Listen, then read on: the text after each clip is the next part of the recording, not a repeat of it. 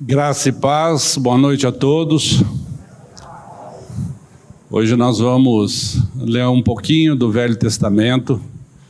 Nós vamos compartilhar com os irmãos a, a, um panorama geral do livro de Malaquias. Pelo menos para mim, toda vez que a gente ouvia falar em Malaquias, o assunto era dinheiro. Todo mundo sabe, conhece de cor e salteado o texto de Malaquias 3,10, né? Trazei a minha casa os dízimos e fazei prova de mim. Então, esse é um texto que a gente tem muito conhecimento, porque fala-se muito, mas o livro de Malaquias é um livro pequeno, tem quatro capítulos apenas. E dentro desses quatro capítulos tem uma riqueza muito grande. Malaquias, naquele tempo é, em que escreveu esse livro, ele é, foi mais ou menos no, no ano, no século V antes de Cristo, mais ou menos em 450 antes de Cristo. Malaquias é, fez uma exortação ao povo naquele tempo. Porém, essa exortação, essa, essa mensagem de Malaquias, ela é viva até hoje, serve para nossa igreja mesmo nos tempos de hoje. Dois mil e quinhentos anos depois. Deus continua o mesmo, mas o povo também continuamos ainda necessitando da graça do Senhor. Então eu vou fazer bem rapidinho um panorama aqui histórico. Malaquias no hebraico significa meu mensageiro. O livro foi escrito em meados, em meados do século V a.C. e é composto por quatro capítulos. A nação judaica ainda se encontrava nesse tempo sob o domínio da Pérsia. O templo estava, o templo estava inaugurado há 100 anos aproximadamente. O povo havia retornado aos seus velhos pecados com rebeldias contra Deus. Nós podemos imaginar que 100 anos depois que o povo saiu do exílio, saiu do cativeiro e voltou para Jerusalém, que já estavam na segunda geração. Cem anos depois, imagino que já estavam na segunda geração. Na segunda geração, então, o povo havia retornado às velhas práticas do pecado e do distanciamento de Deus. Dois grupos haviam retornado do cativeiro: o de Esdras em 457 a.C., e o de Neemias, em 445 a.C., ou seja, 12 anos depois. O povo estava desanimado. O povo estava desanimado. Pois o seu desejo de ter um reino restaurado e poderoso sob um grande líder não fora concretizado ficaram indiferentes às coisas espirituais. Malaquias foi o contemporâneo de Neemias e foi nestes dias que Malaquias ministrou, que foi no ano de 420 antes de Cristo. Os temas tratados na obra seriam o amor a Deus, o amor de Deus, o pecado dos sacerdotes, o pecado do povo e a vinda do Senhor. Temas tão importantes naquela época como são importantes hoje. Todos esses temas nós precisamos entender. Ainda no, na parte histórica, dentro da galeria dos profetas menores, considerando o décimo, considerado o décimo segundo décimo segundo profeta, Malaquias é o último livro do Velho Testamento. Quem está acostumado aí a folhear a Bíblia sabe que Malaquias é o último do Velho Testamento e na sequência começa o Novo Testamento então com Mateus. Nesta época, Malaquias foi o último livro e então Deus se calou. Deus ficou 400 anos sem falar com o povo depois de Malaquias. 400 anos Deus se calou. Conforme anunciado, dentro do próprio do livro do próprio Malaquias, no capítulo 3, verso 1, ele vai dizer que ele anunciaria o mensageiro do Senhor, mensageiro do anjo do Senhor, que era João Batista. Então, após Malaquias, 400 anos depois, surgiu João Batista, que pregava no deserto da Judéia. Juntamente com João Batista veio uma mensagem bem específica. Qual era a mensagem de João Batista? Mateus 11, 10 e 11, ele diz assim: a mensagem de João Batista: arrependei-vos, porque está próximo o reino de Deus. Arrependei-vos, porque está próximo o reino de Deus. Juntamente com as profecias escritas de Ageu e de Zacarias, o livro de Malaquias reveste-se de grande importância por conter informações preciosas a respeito do período entre o retorno dos judeus do exílio da Babilônia à Terra Santa e o trabalho desenvolvido por Esdras e Neemias na reconstrução da nação de Judá. Agora, eu gostaria de chamar a atenção dos irmãos para uma coisa aqui. Também não devemos nos esquecer que o livro de Malaquias, juntamente com Ageu e Zacarias, trazem muitas informações de ordem moral. Eu acho que depois dessa pregação vocês vão querer ler o livro de Malaquias inteiro, não só o capítulo 3, né? São só quatro capítulos. Mas ele traz muitas informações de ordem moral e religiosa sobre o período, encerrando um, em um forte conteúdo apocalíptico, porque ele fala da segunda vinda de Jesus Cristo. Não somente para a sua própria geração, mas também para a última geração que haverá de testemunhar o retorno, ou seja, a segunda vinda do Senhor Jesus, como o grande rei. Maranata, venha o Senhor Jesus. Tomara que seja agora. Mas se não for agora, que nós não seremos a última geração, quando ele vier, que venha então cumprir aquilo para qual o propósito pelo qual ele foi colocado no mundo, que foi para nos salvar. Dito isto, então nós vamos chamar agora o texto para a gente começar o panorama da mensagem do livro de Malaquias. Nós vamos estudar apenas dois versículos hoje, mas eu gostaria de ler a partir do verso 1, de 1 a 5. Malaquias 1, de 1 a 5. Diz assim a palavra de Deus: Sentença pronunciada pelo Senhor contra Israel por intermédio de Malaquias. Eu vos tenho amado, diz o Senhor, mas vós dizeis: Em que nos tenho amado? Em que nos tem amado? Não foi Esaú, irmão de Jacó? Disse o Senhor. Todavia, amei a Jacó, porém aborreci a Esaú. E fiz dos seus montes uma assolação, e dei a sua herança aos chacais do deserto.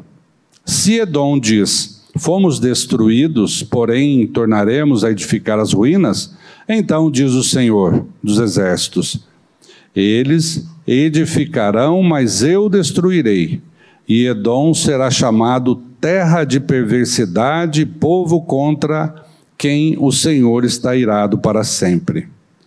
Os vossos olhos o verão, e vós direis: Grande é o Senhor também fora dos limites de Israel. É, nós sabemos que a mensagem começa, vimos aqui agora que a mensagem começa, começa no verso 1, dizendo que é uma sentença. Aqui nós temos muitos advogados. E no jargão jurídico, a sentença se constitui uma decisão unilateral. É uma decisão do juiz. E essa sentença ela impõe algumas situações, algumas determinações. É muito pesada essa mensagem de Malaquias ao povo, quando foi escrito esse livro, porque ele começa dizendo que é uma sentença do Senhor contra Israel. Então, ou seja, de cara ele já fala assim: ó, é contra. Não é uma sentença favorável. Não é uma sentença que absolve, mas é uma sentença que condena. Mas Deus começa falando em amor. A primeira, e esse é o texto que nós vamos ler, vamos estudar hoje. Então nós sabemos que a mensagem é de Deus e Malaquias é somente o mensageiro. Então a sentença é de Deus. Por isso Malaquias não fala de si mesmo. Não fala de quem era, não fala de onde veio, não fala quem eram seus pais. Ele não busca sua própria glória. Malaquia traz uma mensagem difícil e dura. Dura para ele, dura para o povo e difícil para Deus. Conhecendo Deus, o caráter de Deus como nós conhecemos hoje, sabendo que Deus nos ama, nós sabemos que uma decisão, uma sentença desse conteúdo que está em, em Malaquias, sabemos que para Deus é muito difícil, porque Ele nos ama. Havia naquele tempo de Malaquias uma prática religiosa sem nenhum temor e sem nenhuma unção. Ou seja, as pessoas iam para a igreja, se reuniam em cultos, mas não tinham nenhum temor a Deus, não tinham nenhuma reverência a Deus. Eles não tinham nenhuma observância dos mandamentos de Deus. Eles realmente estavam distantes do Senhor. Por isso, então, Deus traz essa mensagem por amor para buscar o seu povo novamente. Assim, o profeta Malaquias, em todo o livro, ele faz uma grande exortação da parte de Deus. Fazendo esse panorama geral do livro, eu, eu quero destacar aqui seis assuntos em quatro capítulos Malaquias, ele fala sobre seis assuntos, não só dinheiro, mas ele também fala do amor de Deus por Jacó, que é representação do povo de Deus, de Israel. Depois ele fala sobre o mau comportamento dos sacerdotes. Ele também fala das ofertas de animais com defeito, doentes. O povo não está respeitando, inclusive ele diz: olha, Quisera você levasse um presente para o prefeito da cidade com defeito. Experimenta ir lá na, no gabinete do prefeito e oferecer a ele um relógio de presente quebrado, para ver o que, que o prefeito vai achar do presente. E Deus chama a atenção por isso. Ele fala também sobre a infidelidade conjugal. Fala também sobre a segunda vinda do Senhor Jesus. Confirma a segunda vinda do Senhor Jesus. Fala também da prática do roubo, aí sim, da prática do roubo nos dízimos, que nós roubamos o dinheiro de Deus. Não atentamos a que tudo que temos pertence a Ele e que nós devolvemos somente uma décima parte. Nós achamos que tudo é nosso e nós devolvemos apenas por caridade a Deus. Coitadinho de Deus, precisa do nosso dinheiro. Então ele fala do roubo dos dízimos. E por último, ele fala entre a diferença entre o justo e o perverso. Então, meus amados, dentro dessa realidade, sabemos que o propósito de Deus sempre foi buscar o ímpio para a salvação e o nascido de novo e o ou regenerado para a santificação. Deus tem esses dois propósitos. Ele busca aquele que não crê, para que creia e seja salvo. E aquele que já creu, ele busca para que seja santo, mais santo. Esses são os dois propósitos de Deus. Antes de usar o seu povo, Deus trata com o pecado que está presente no meio da igreja. Por isso Deus quer purificar a sua igreja. Ele quer limpar a sua igreja. Ele quer que a, sua igreja seja conhecida no mundo lá fora como uma igreja santa, uma igreja irrepreensível. E no ambiente do tratamento e da disciplina de Deus, na exortação de Deus, o que acontece com a igreja?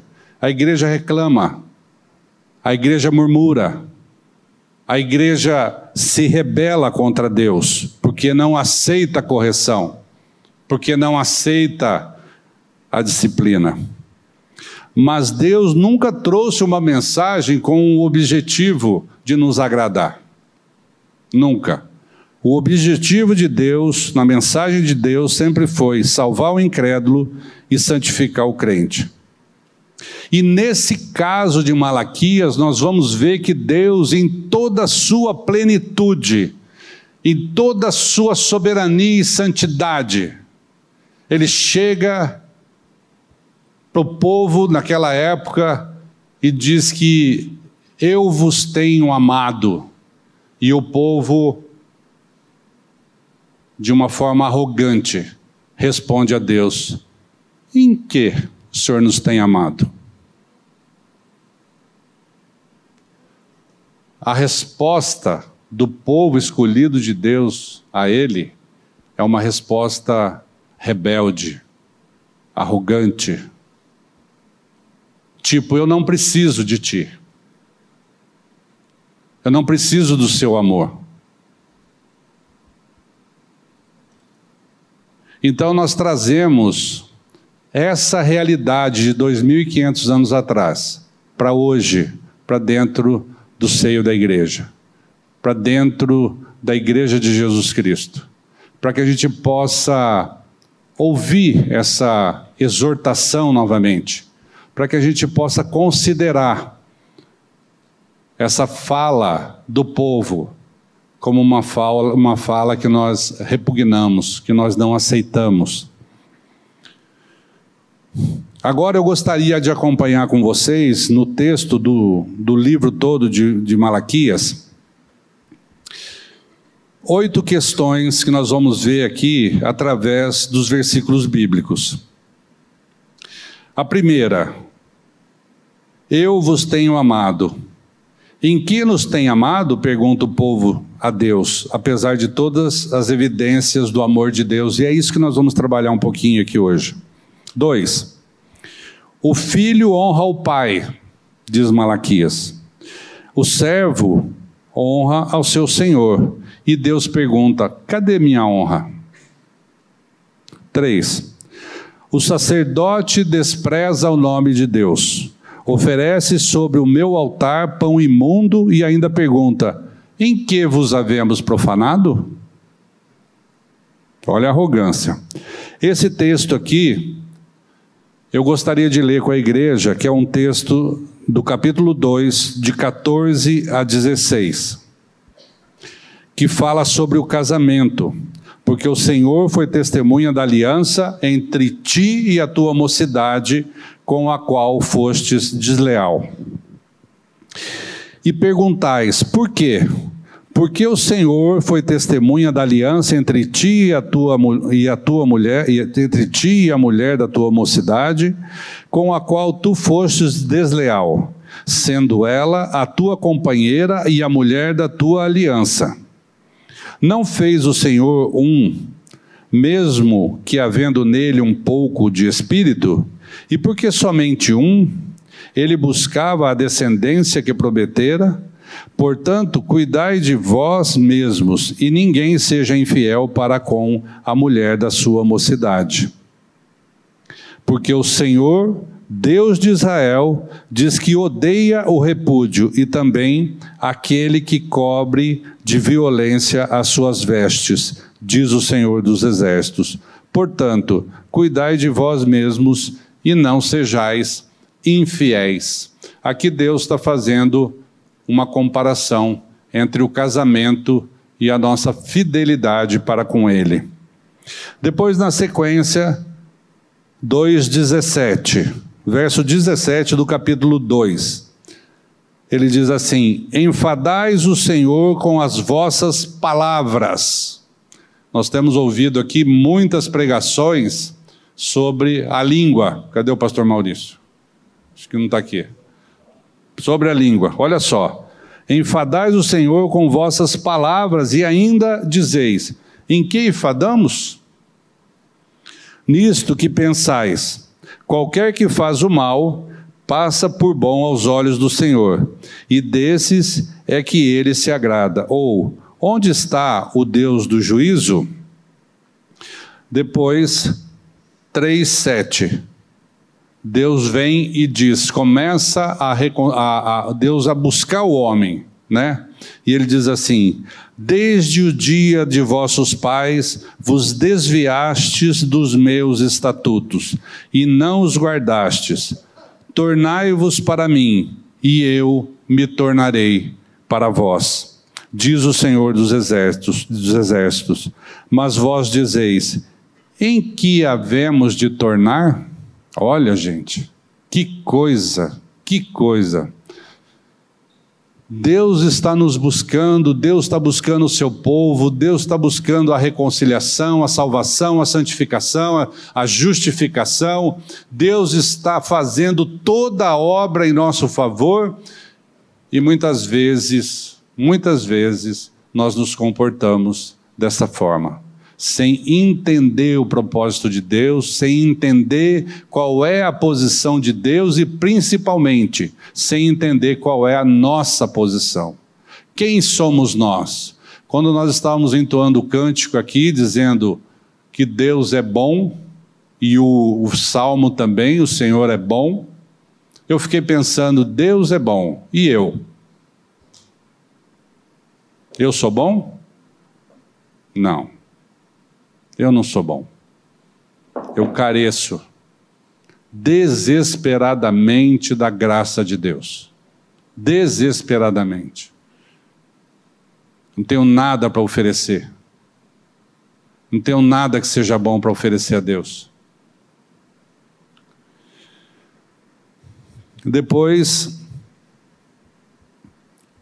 no capítulo 3, verso 8, Deus diz assim: Roubará o homem a Deus? Todavia vós me roubais e dizeis: Em que tenho roubado? Em que te roubamos? Nos dízimos e nas ofertas. 3, de 13 a 18. Esse é o último. As vossas palavras foram duras para mim, diz o Senhor, misericórdia. As vossas palavras, as nossas, foram duras para o Senhor. Mas vós dizeis: Que temos falado contra ti?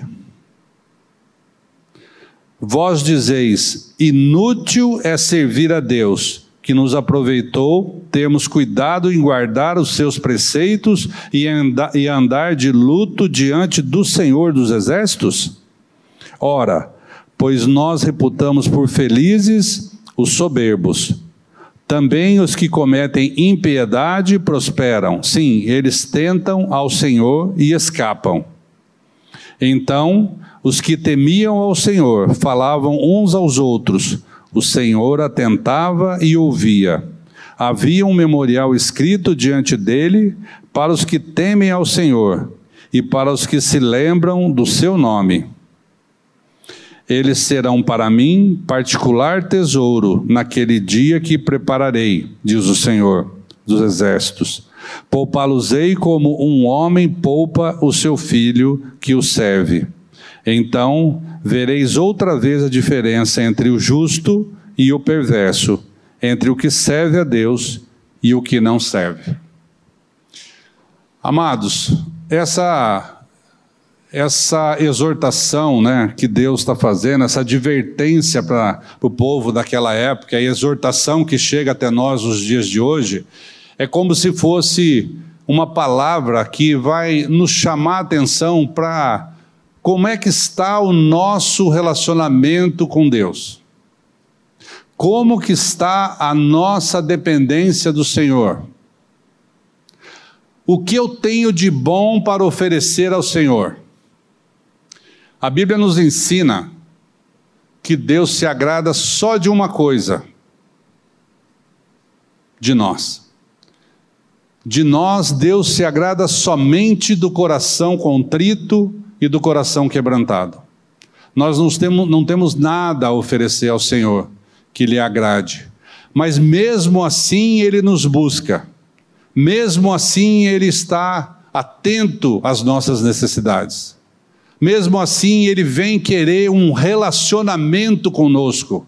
Imagina vocês que isso aqui quase que foi um, um bate-papo de Deus com o seu povo, só que foi um bate-papo meio ah, meio belicoso ali, né? O povo não queria muito não.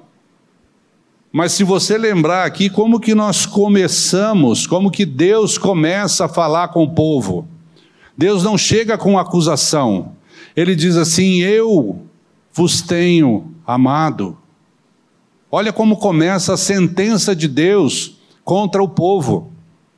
Mesmo sendo contra o povo, mesmo ele buscando a transformação do povo, a inclinação do seu coração ao temor do Senhor, ele começa dizendo: Eu vos tenho amado. E Deus nos ama. Ele sempre amou e vai amar continuamente. Deus não vai desistir de nós. Olha só que notícia maravilhosa. Eu vos tenho amado. Os israelitas achavam-se duvidosos quanto ao amor divino por causa do quê? Por causa das aflições que eles sofriam. Eles chegaram, inclusive, a acusar Deus de Deus ser infiel às suas promessas. O Senhor não está cumprindo aquilo que o Senhor prometeu. O Senhor não está fazendo aquilo que foi combinado lá atrás com Moisés. O Senhor prometeu que ia nos dar um templo maravilhoso, grandioso, que nós iríamos ser o povo mais poderoso da terra. E olha aqui como é que nós estamos. Um templo aqui que parece a primeira igreja batista em Londrina. Não cabe ninguém. É muito pouca gente. E nós estamos aqui subjugados nós estamos aqui dominados. Então, por isso, nós não estamos reconhecendo o Senhor como nosso Deus. Não estamos reconhecendo o Senhor como aquele que pode transformar as nossas vidas. O povo tinha dificuldades e problemas naquela época, como hoje nós temos nossas dificuldades e problemas.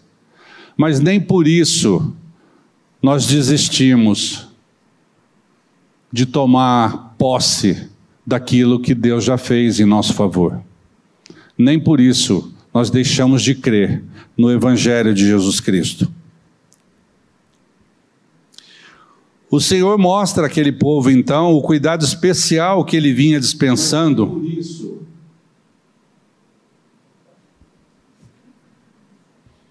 Está repreendido em nome de Jesus.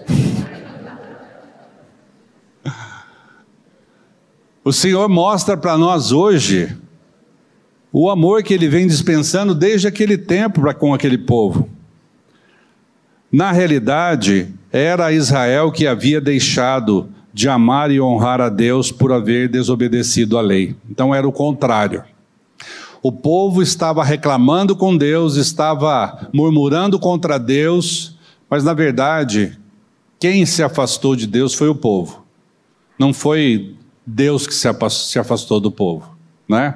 E, e, você pode ler no verso 6 a 8 do capítulo 3 que você vai encontrar. Deus não desiste de nós. Ele nos escolheu para sermos povo seu, povo santo. Porque por isso ele amou Jacó, como diz o texto lá no capítulo 1. Por isso ele escolheu Jacó e aborreceu Esaú. Deus escolheu Jacó para ser o seu povo. Apesar de Isaú ser o primogênito, Deus não se ateve à primogenitura de Isaú, mas ele amou a Jacó. E Jacó nós sabemos que foi um cara igual Davi, pecador, rebelde. Mas Jacó amava o Senhor. E Esaú era rebelde ao Senhor. E agora um texto que confirma o amor de Deus conosco, lá no Velho Testamento, está em Deuteronômio, capítulo 7, capítulo 7, de 6 a 8. Porque tu és povo santo, porque tu és povo santo ao Senhor teu Deus. O Senhor teu Deus te escolheu para que lhe fosses o seu povo próprio de todos os povos que há sobre a terra. Não vos teve o Senhor afeição, nem vos escolheu, porque fosseis mais numerosos do que qualquer outro povo, pois éreis o menor de todos os povos, mas porque o Senhor vos amava. E para guardar o juramento que fizera a vossos pais, o Senhor vos tirou com mão poderosa e vos resgatou da casa da servidão, do poder de Faraó, rei do Egito. O Senhor é fiel ao nos libertar. Hoje nós entendemos e aprendemos que em Cristo nós fomos libertos. A palavra de Deus diz: se pois o Filho vos libertar, verdadeiramente sereis livres. Nós precisamos dessa libertação, não do, do cativeiro da Babilônia, nem do cativeiro do Egito, mas nós precisamos dessa libertação no nosso coração. Não podemos viver neste mundo aqui escravos dos nossos problemas, das nossas dificuldades, reclamando e murmurando contra Deus, sabendo que Jesus Cristo já fez toda a obra em nosso favor. Ele já pagou todo o preço que precisava ser pago porque o salário do pecado é a morte. Nós merecíamos morrer pela nossa rebeldia, pela nossa impiedade, mas Jesus morreu a nossa morte para nos dar a sua vida. E é essa vida de Cristo que nós precisamos viver neste mundo agora, não tendo esse tipo de diálogo com Deus, de reclamação, de acusação, imagina.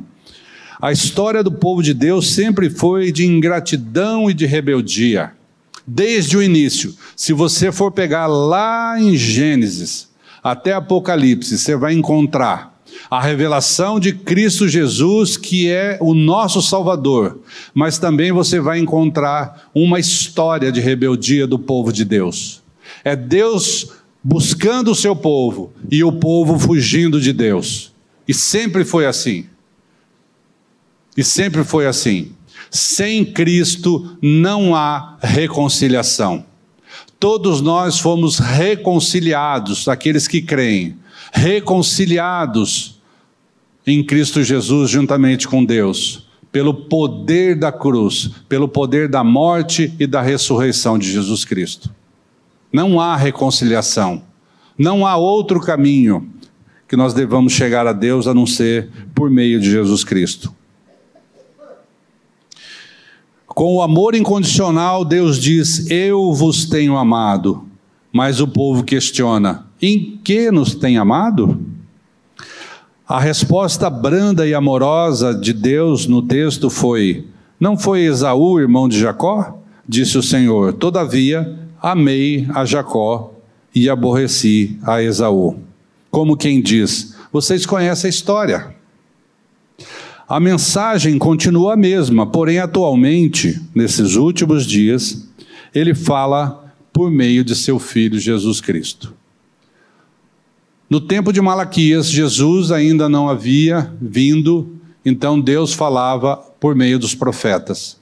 Mas nesses últimos dias, diz lá em Hebreus, ele nos tem falado por meio do Filho.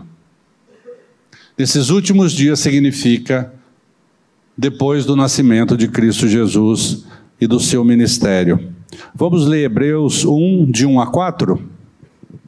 Diz assim: Havendo Deus outrora falado muitas vezes e de muitas maneiras aos pais pelos profetas, nesses últimos dias nos falou pelo Filho, a quem constituiu herdeiro de todas as coisas, pelo qual também fez o universo ele, que é o resplendor da glória e a expressão exata do seu ser, sustentando todas as coisas pela palavra do seu poder, depois de ter feito a purificação dos pecados, assentou-se à direita da majestade, nas alturas, tendo se tornado tão superior aos anjos quanto herdou mais excelente nome do que eles. Assim Deus nos escolheu em Cristo Jesus antes da fundação do mundo para a salvação. Não temos dúvidas do amor de Deus. Não temos dúvidas, a palavra nos garante isso. A Bíblia nos garante, as Escrituras nos garante. O amor de Deus na cruz foi nos outorgado de forma incondicional, a tal ponto dele ter dado o seu próprio filho e lá em João 3,16, que nós conhecemos esse texto de cor e salteado. Porque Deus amou o mundo de tal maneira que deu seu Filho, unigênito, para que todo aquele que nele crê não pereça, mas tenha a vida eterna. Essa é a prova do amor de Deus por nós. E aí, se hoje você ouvir essa pergunta, ou melhor, se você ouvir essa afirmação, eu vos tenho amado da parte de Deus, nós não devemos questionar esse amor de Deus, porque em nosso coração está testificado esse amor de Deus por meio da bendita pessoa de Cristo Jesus, que fez morada no nosso coração por meio da fé. E ele vem nos dar a sua vida para que a gente tenha comunhão com o Pai. Então, amados, apesar de todas as dificuldades, apesar de todas as circunstâncias contrárias que você tiver na sua vida, que eu tiver na minha vida, nós não devemos jamais duvidar do amor de Deus. Jamais. Você pode questionar Deus, como foi dito em Malaquias, da mesma forma, dizendo: Onde está o seu amor por mim? Será que a gente tem essa condição de fazer isso com Deus? Na carta de Paulo aos Efésios, capítulo 1, de 3 a 5, Paulo vai nos ensinar assim: Bendito o Deus e Pai de nosso Senhor Jesus Cristo, que nos tem abençoado com toda sorte de bênção espiritual nas regiões celestiais em Cristo. Assim como nos escolheu nele antes da fundação do mundo, para sermos santos e irrepreensíveis perante ele, e em amor nos predestinou para ele, para a adoção de filhos por meio de Jesus Cristo, segundo o beneplácito da sua vontade. Não temos dúvida, a palavra nos garante. Nós fomos escolhidos desde antes da fundação do mundo. Ninguém aqui havia ainda, mas Deus já nos buscava. Deus já sabia qual era a nossa necessidade. Primeiro, precisamos de salvação, carecemos desesperadamente de salvação.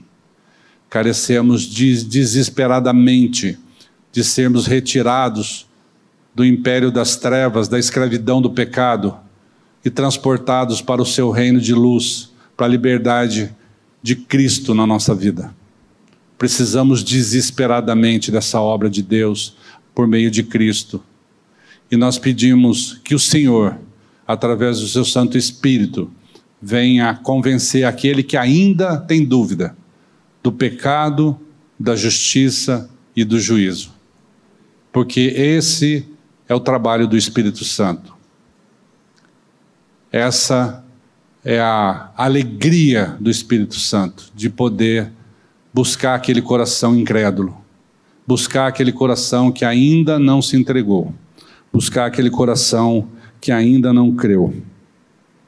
O profeta Malaquias entregou uma mensagem de advertência ao antigo povo de Deus e uma mensagem de exortação para nós.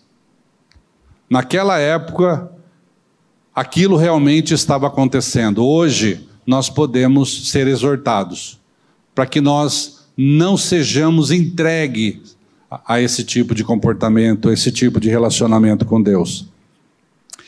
Além disso, ele ainda anunciou dois mensageiros. Primeiro, João Batista, que veio anunciar a vinda do reino por meio do arrependimento, e ele começou a pregar no, no deserto. E a vinda também do Senhor Jesus, que veio para nos salvar, morrendo a nossa morte, sendo sepultado e nos levando, levando os nossos pecados sepultados junto com ele, e ressuscitando e nos dando a sua vida na ressurreição. Por isso nós podemos andar aqui neste mundo, viver aqui neste mundo, crendo na eternidade, crendo que a nossa vida não termina aqui, no fechar dos olhos para o cemitério, mas a nossa vida continua. Aliás, a nossa vida começa quando nós fecharmos nossos olhos. Nós vamos viver com Deus, nós vamos estar com Cristo na eternidade, porque Ele já venceu o mundo, Ele já fez a obra. Você crê nisso, irmão? Amém. Naquela época, o povo estava frio e indiferente com Deus em Malaquias. O que é a indiferença? A indiferença é o contrário do amor. Não existe sentimento pior que ofenda uma pessoa que a indiferença. Nem a raiva, nem o ódio ofende mais do que a indiferença. A indiferença é como se a pessoa não existisse, né? Então a frieza, a indiferença e a idolatria, idolatria, pensa aí no seu coração, o que tem ocupado o seu coração, o que tem substituído o trono do seu coração. São barreiras que criamos em relação a Deus quando nos sentimos fortes, colocando algo como o quê? Como o pecado no lugar de Deus em nossas vidas. Muitas vezes essa semana nós tivemos um encontro, um, um, uns homens lá na, na quinta-feira. Nós temos uma reunião com os homens lá na Colina da Graça e nós estávamos falando sobre isso. Essa questão de. É, muitas vezes, um pecado de estimação. Muitas vezes nós não confessamos algum pecado porque nós queremos continuar com ele. E toda vez que nós confessamos o pecado, Deus é fiel e justo para nos perdoar dos nossos pecados. Mas às vezes nós não confessamos os nossos pecados.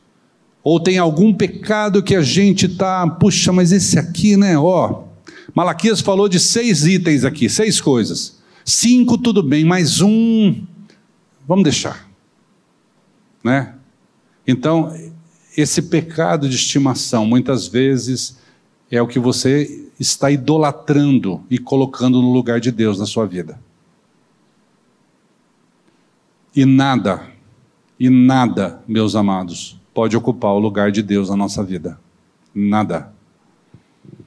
Então, lá em Efésios, capítulo 2, de 4 a 10, eu quero ler esse texto inteiro, é um texto meio longo, mas é importante que a gente leia.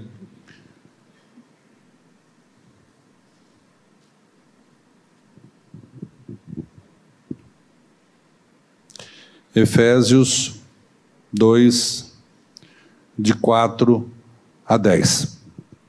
Mas Deus, sendo rico em misericórdia, por causa do grande amor com que nos amou, e estando nós mortos em delitos, em nossos delitos, nos deu vida juntamente com Cristo. Pela graça sois salvos e juntamente com ele nos ressuscitou e nos fez assentar nos lugares celestiais em Cristo Jesus, para mostrar nos séculos vindouros a suprema riqueza da sua graça em bondade para conosco em Cristo Jesus. Porque pela graça sois salvos, mediante a fé. E isto não vem de vós, é dom de Deus, não de obras para que ninguém se glorie pois somos feitura dele, criados em Cristo Jesus para as boas obras, as quais Deus de antemão preparou para que andássemos nelas. Vida transformada contentamento, alegria no coração, satisfação com aquilo que nós somos, com quem nós somos e com aquilo que nós temos. Por que, que nós vamos murmurar? Por que, que nós vamos reclamar? Deus nos supre de todas as nossas necessidades. Aqui ninguém tem falta daquilo que necessita. Pode ser que alguém tenha falta daquilo que deseja. Pode ser que alguém tenha falta daquilo que quer. Mas da necessidade, tenho certeza que Deus não deixa faltar. E é assim que é a vida na dependência do Senhor. O Senhor nos ama? Amém. O Senhor nos perdoou em Cristo Jesus? Amém. O Senhor nos salvou em Cristo Jesus? Amém. O Senhor nos santifica pelo poder da Sua palavra em Cristo Jesus? Amém. Amados, o pecado então, diante disso, nós concluímos que onde abundou o pecado, superabundou a graça. O pecado reinou pela morte e a graça pela justiça para a vida eterna, mediante a obra de Cristo Jesus. Vejam só o que diz a palavra: o pecado reinou para a morte. Para que, que serve o pecado? Para a morte. Mas a graça reinou para a vida eterna em Jesus Cristo. Então nós temos dois caminhos. Lá em Deuteronômio 30, Deus fala assim: Olha, eis que eu coloco de ti o bem e o mal, a bênção e a maldição. E aí o próprio Deus diz assim: Ó, se você estiver meio lerdo, eu vou te dar a resposta. Escolhe, pois, a bênção. Escolhe, pois, o bem. Porque às vezes a gente até nisso tem dificuldade dificuldade de escolher o que é bom. Se não for Deus agindo nas nossas vidas por meio de Cristo Jesus, meus amados, ia estar tá todo mundo aqui no bico do urubu, para não dizer outra coisa. É ou não é? Romanos 5, 20 e 21, os dois últimos versículos do capítulo 5 de Romanos, Paulo fala assim: olha, sobreveio a lei para que avultasse a ofensa. Mas onde abundou o pecado, superabundou a graça, a fim de que, como o pecado reinou pela morte, assim também reinasse a graça pela justiça para a vida eterna mediante Jesus Cristo, nosso Senhor. Escolhe, pois, Jesus, creia, pois, em Jesus Receba Jesus como Senhor e Salvador da sua vida. E Deus continua o mesmo, nos amando, nos exortando, nos ensinando e nos advertindo com as nossas indiferenças. E nós, o seu povo, o povo regenerado de Deus. E aí eu quero terminar com o texto de Romanos, capítulo 6 do verso 1 até o verso 14. E nós? E nós, meus irmãos? E Paulo diz assim: Que diremos, pois? Permaneceremos no pecado para que seja a graça mais abundante? De modo nenhum. Como viveremos ainda no pecado, nós, os que para ele morremos? Ou porventura ignorais que todos nós que fomos batizados em Cristo Jesus, fomos batizados para a sua morte? Na, desculpa, na sua morte? Fomos, pois, sepultados com ele na morte pelo batismo, para que, como Cristo foi ressuscitado dentre os mortos pela glória do Pai, assim também andemos nós em novidade de vida levando sempre e por toda parte o morrer de Jesus, para que a vida de Cristo se manifeste em nosso corpo mortal. Esse é o caminhar do cristão. Esse é o caminhar da nova criatura. E aí o texto continua dizendo assim: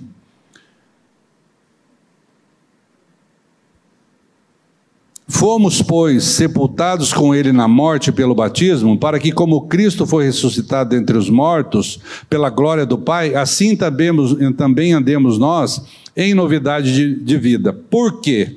Se fomos unidos com ele, presta atenção, meus irmãos, se fomos unidos com ele, na semelhança da sua morte, certamente o seremos também na semelhança da sua ressurreição. Sabendo isso, que foi crucificado com ele o nosso velho homem, para que o corpo do pecado seja destruído e não sirvamos o pecado como escravos. Porquanto quem morreu está justificado do pecado. Ora, se já morremos com Cristo, cremos que também com ele viveremos, sabedores de que, havendo Cristo ressuscitado dentre os mortos, já não morre. A morte já não tem domínio sobre ele, pois quanto a ter morrido, de uma vez para sempre morreu para o pecado, mas quanto a viver, vive para Deus. Assim também vós, Considerai-vos mortos para o pecado, mas vivos para Deus em Cristo Jesus. Não reine, não reine, portanto, o pecado em vosso corpo mortal, de maneira que obedeçais às suas paixões e nem ofereçais cada um seus membros, os membros do seu corpo ao pecado, como instrumentos de iniquidade, mas oferecei-vos a Deus como ressurretos dentre os mortos, e os vossos membros a Deus como instrumentos de justiça, porque o pecado não terá domínio sobre vós, pois não estáis debaixo da lei, e sim da graça. Aleluia. O povo que estava debaixo da lei, buscando uma realidade através do seu próprio esforço, estava blasfemando, estava é, tendo um comportamento arrogante contra Deus.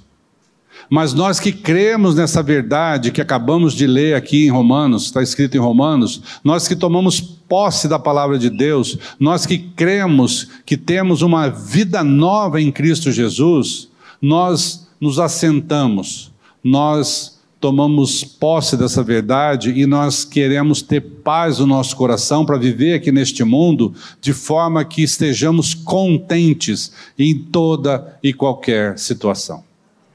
Amém? Que o Senhor Jesus, vamos ter mais um cântico agora, que o Senhor Jesus faça essa obra na vida de cada um dos que estão aqui e daqueles que ainda estão nos ouvindo pela internet também e que nos ouvirão. Que o Senhor, através do teu Santo Espírito, venha revelar Cristo. E agora eu gostaria de orar com a igreja.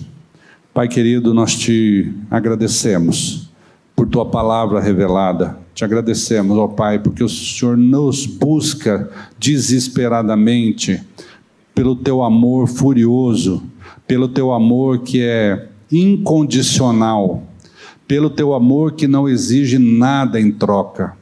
Pai querido, troca o nosso coração, tira o nosso coração de pedra e coloca um coração de carne daqueles que ainda não creem, e faça com que o teu reino seja estabelecido aqui na tua igreja e através de nós e em nós. E é no nome santo de Cristo Jesus que eu oro. Amém.